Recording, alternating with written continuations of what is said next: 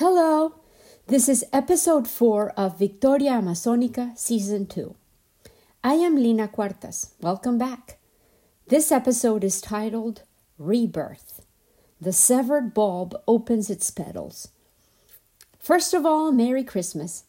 Just as I promised, I am back with my story of nativity, in the original sense of the word, a rebirth, the unfolding of a new life and a new beginning. The truth is, after my mother, Maria del Pilar Uribe, died in a traumatic train accident, she was indeed reborn. She decided to return to life and to start all over again. In fact, she learned to, as she said, weave herself a new pair of feet in order to learn to walk again. In a story that she wrote to help me understand who she was before her accident, she left this testimony. There was once a pretty little girl who was very quiet and lonely because her father had left and was not going to return. She missed him because she loved him intensely and because she had enjoyed listening to his wonderful stories each night before bedtime, and that had been her biggest joy. Sometimes, while he still lived in the house, on the nights that he came very late or did not arrive at all, she waited filled with sadness, and she cried herself asleep. But suddenly, he was not going to come back any more, and that feeling of loneliness and abandonment made her stay away from everyone else. She sat all by herself during recess. She avoided conversations with her peers and siblings, and she did not talk much with her mother. She was always thinking about that special someone who had left, and in so doing, had taken with him his love, his joy, his fantasy. Oh, how she missed that voice, her father's voice, brimming with mystery, possibilities, adventures, color, and life. Nothing was ever the same. She did not want to make new friends and trusted no one. She was always afraid of growing close to someone and then to lose that affection again. That way, she thought she was protecting herself from suffering. Her only refuge were memories and an expectation for change. Maybe someday he would come back and bring new stories, new chapters, happiness. Many years passed, and she tried to forget him. She buried him in her memories. She did not want to mention him ever again. She did not even want to look at his photographs. If she ever heard that he was close or that he was in town visiting at her grandmother's house, she refused to go see him. She became more and more withdrawn. She did not want to know anything about him any more. She did not want to remember that person who she had loved so fiercely and had abandoned her. She grew up always feeling lonely. She did have many brothers and sisters, but she did not understand their behavior. She did observe them and listen to them, but she kept the interactions with them prompt, and even though she did feel the love she had for them growing, she kept quiet about her feelings. Some of her siblings were special to her. Her younger brother Felipe was her unconditional ally, and her favorite sisters, Nena and Maita, did love her just the way she was silent and withdrawn. They made sure to let her know, with their gestures of kindness and protective attitudes, that they loved her. All of them knew about the source of her sadness and her fear, and they did not force her to change. Her best friends were books. Oh, what joy when little Maria del Pilar learned to read. She was the best student in her class. Her teachers were awed by her skill and the curiosity that books brought about in her. She did not only read, she recited.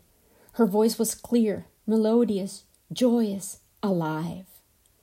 Only her books made her happy, but only as an adult did she fully realize that that joy was in fact a legacy that her father had given to her, a gift that no one could take away from her, because books don't leave, because they can be read, they can be invented, they reveal dreams, and they can be shared. and that love for books and for knowledge was precisely what made her the recipient of the scholarship that took her away from her family. Once she was far away and felt the absence and was surrounded by silence and tormented by the cold, she finally could comprehend how much she did love her brothers and sisters. Oh, how she missed the noise, the never ending bickering, the warmth contained within Mama Inez's house. However, at the boarding school, she did find new books, stories, and teachers with fresh ideas, with unknown poetry, and a library that was always open. That awareness kept her focused on excelling at her studies. When she had her accident, she had been reading The Portrait of Dorian Gray. She remembered because she begged for her brothers to get it for her when she returned home, and all her time could be devoted to reading, studying, and thinking. Perhaps, just as Dorian Gray, she had left the cold, loneliness, and distance far away at the boarding school. Once she returned home, despite being forced to stay in bed and being unable to walk, she was filled with the joy of being back at her house, and she had allowed herself to feel love, to enjoy the warmth of one's own place with her siblings and her mother. The accident had forced her to become a severed bulb, but nevertheless, capital N, capital T, capital L, she wanted to lift her head to open her petals again, display new leaves, and discover new sources of happiness. The essence of Victoria Amazonica is distilled from the flower. And among the native cultures of the Amazon rainforest, this condensation is highly valued because its aroma or application is believed to have the power to facilitate the acceptance of the process of physical death for terminally ill patients. Its aroma allows to release the fear of death, and by elevating the vibration frequencies of the human body, it catalyzes processes of transformation and emotional release of traumas and terrors. The Victoria Amazonica inspires the will to undertake new challenges. Its very presence offers a portal to release life chapters that have already been fulfilled in order to advance towards new structures of thought. As I advance deeper into the research about the properties of the Victorias Amazonicas, it was impossible to ignore the parallel I found with my mother's life, during which she had to break free from her past in order to advance towards her present, integrating the experiences that she had lived towards a new orientation. The Victoria Amazonica is able to open the unconscious in order for light to penetrate, a mechanism that mirrors the plant's own night blooming performance, after which it emerges into a new phase of being, a new existence.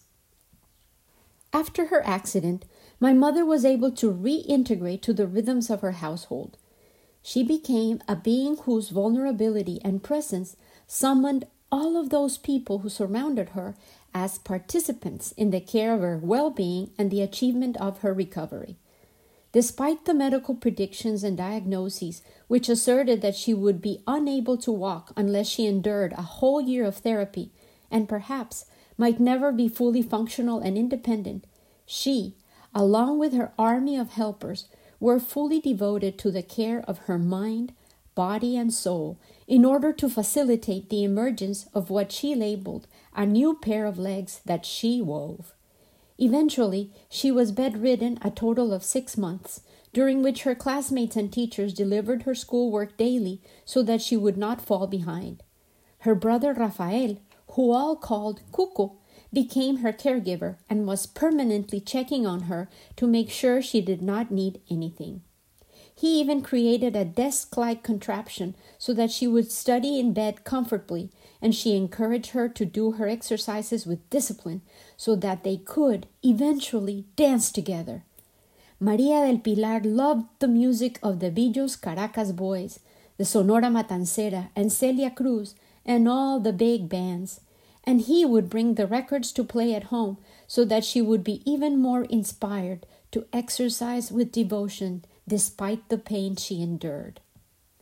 Before she had left home, her brothers and sisters had called her Pica, or when they really wanted to torment her, Picamiona. But once she became the recipient of the visits, the subject of conversations, and the core of the activities of the household, she became La Niña Maria, and many people came to listen to her talk and tell stories, or to tell her their woes, and to listen to her advice. A very different Pica was maturing and slowly evolving. That new Pica began to forgive, and she felt ready to release even the rancor that she had felt toward her father. She did not want that bitterness to weigh down her heart, and she realized that it was thanks to him that she loved books. Because of him, she loved words, and she decided to open her heart, to liberate the pain, and to love again, and allow herself to be loved. My mother left me, written in her own words, the remembrance of who Grandfather Felipe, her Papa Felipe, was for her. She wanted my children to know about that being who she missed so terribly and who had abandoned her, leaving in her a wound that perhaps became a scar, but which I believe never fully healed. She wrote this testimony about her father, Felipe. Your grandfather Felipe was a very important character. He filled the house with joy with his stories, with that voice. He was always smiling, always talking about extraordinary beings and happenings. Sadness did not fit in his narratives. Everything was happiness. The houses were beautiful, the landscapes spectacular, the children were joyous, and the people were good. It was so important for all of his children for father to come home. We all wanted him to eat promptly. Mama Inez, where's dinner? Serve him quickly so that we all could go and change into our pajamas and start dreaming with that bewitching voice which took us away from our small, modest house to visit castles and palaces, adventures, knights, and brave women caught up in what seemed to be impossible conundrums. Each night offered a different journey. Far away we went, where flowers talked, rivers laughed, mountains embraced, where everybody was taken care of and every problem had a solution, where goodwill and helpful souls were abundant. Characters helped each other, loved each other, they overcame together. Someone always appeared who managed to fix whatever was broken. Everything seemed to have a happy ending, and even disasters turned out to be the unexpected beginning of a new ordeal. Every night, the stories ended in continuation. The initial hints of a new stories were deftly laid out. An even better chapter was suggested, and it would be told at the same time on the same channel. The voice of Father Felipe would transport us all to new worlds, and he closed with a renewed invitation to return to the same meeting place in case you wanted to find out what might happen next.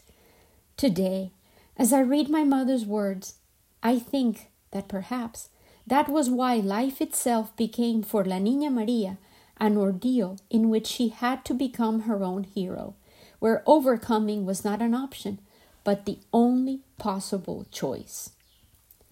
If someone at least approximated the unique ability to weave stories and create realities in thin air that Papa Felipe had in my mother's next stage of life, it had to be her tia Tita, one of Mama Inez's sisters, who had her own country house in which the children were often invited to spend Christmas and vacations and holiday weekends, those extended weekends that are enjoyed at least once a month in Colombia. On the first Christmas after the accident, Mama Inez, who I want to clarify is the same person who would eventually become my Grandma Juana, was about to give birth to a new baby sister so all of the kids were sent to spend some days at Tia Tita's finca in Rionegro. The older brother, Alfredo, was chosen to watch over everybody else and most especially to look after La Niña Maria, who was still convalescent. The country house was close to La Cimarrona, a robust creek, and despite not knowing how to swim and having no proper bathing suits, they all went to the creek and splashed around happily and made up a thousand adventures. They gathered black and red wild berries, guavas, and made pretend meals in tiny fireplaces. They hid in the forest and stayed out there exploring until the sun's last rays started to disappear, and then they walked back to the house. Tia Tita enjoyed some aguardiente, our anise flavored liquor, with green mango or tree tomato sprinkled with salt, and the spirits made her voice hoarse and heavy, almost masculine. She would then chase them all over the house, and when they hid in the big room where they all slept in cots and mattresses, she would start to tell stories. My mother insisted that the best feature of that house was that it had no electricity, and so it always smelled like charcoal because of the large wood stove in which everything was cooked, and like kerosene because of the portable lamps which were the only way to light the long hallways that connected all the house's rooms. The house was enormous, and my mother was particularly scared of the dark, so Alfredo, the oldest brother, held the kerosene lamp and led them all to the storytelling place, which was a somber, thick forest right behind the house. Aunt Tita said that because of the cold, nobody there could actually feel fright. But, of course, the case was exactly the opposite, so eventually the oldest children would start gathering kindling and dried twigs in order to make a big fire, and then and there Aunt Tita started to tell the really scary stories. The favorites, which they asked for over and over, were the Weeping Woman, the Headless Rider, and the Wild Woods Woman. I will eventually tell you all of these stories and more. I promise to deliver. Despite feeling terrified, little Pica realized that within horror tales there were also hidden delights. When they finally went back to the house to sleep, everything was dark very dark, and Pica always asked to sleep with Alfredo, who brought her from the forest in his arms, lest she trip amidst the thick bushes. She would always whisper in his ear, Alfredo, you have to sleep with me because you are the biggest and the strongest of all. Without fail, Tia Tita would cover her head with a sheet and would come spook them all, making terrifying sounds, and she would threaten, I'm coming closer, I'm getting there. Who might I devour today? Everybody hugged whomever was closest for protection, and suddenly Tia Tita would turn on her flashlight, and they all navigated from terror to laughter together, relieved to realize it was Tita playing her silly games again. La Tia Tita knew how to do everything. She taught them how to cook outdoors in a giant pot in which the menu was invariably sancocho, beef or chicken soup, or soup of whatever was available. It was a ritual to go together to market, bring the groceries home in large burlap sacks. Then everybody helped to peel the potatoes, yucas, and plantains. They walked as a troop to gather water from the Cimarrona Creek, and the oldest were in charge of gathering wood and starting the fire over which they would hang the pot to make lunch. Then they went back to the house to bring the meat for the soup, and if an unfortunate chicken was on the menu, Aunt Tita would promptly dispatch the bird, remove the feathers, and quarter it deftly, and soon the aromatic broth started to surround the hungry party. The Christmas soup, usually sancocho with abundant meat, was a must have, and for New Year's Eve, Aunt Tita promised to teach them how to make blood sausage with the New Year's Eve pig, which she had been fattening since January 1st for the end of the year feast.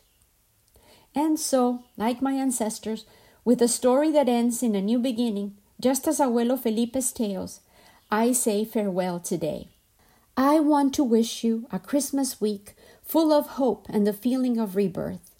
This is, after all, the last week of 2020, a year we will forever remember for all the catastrophes that we lived through and the changes that have been required of each one of us.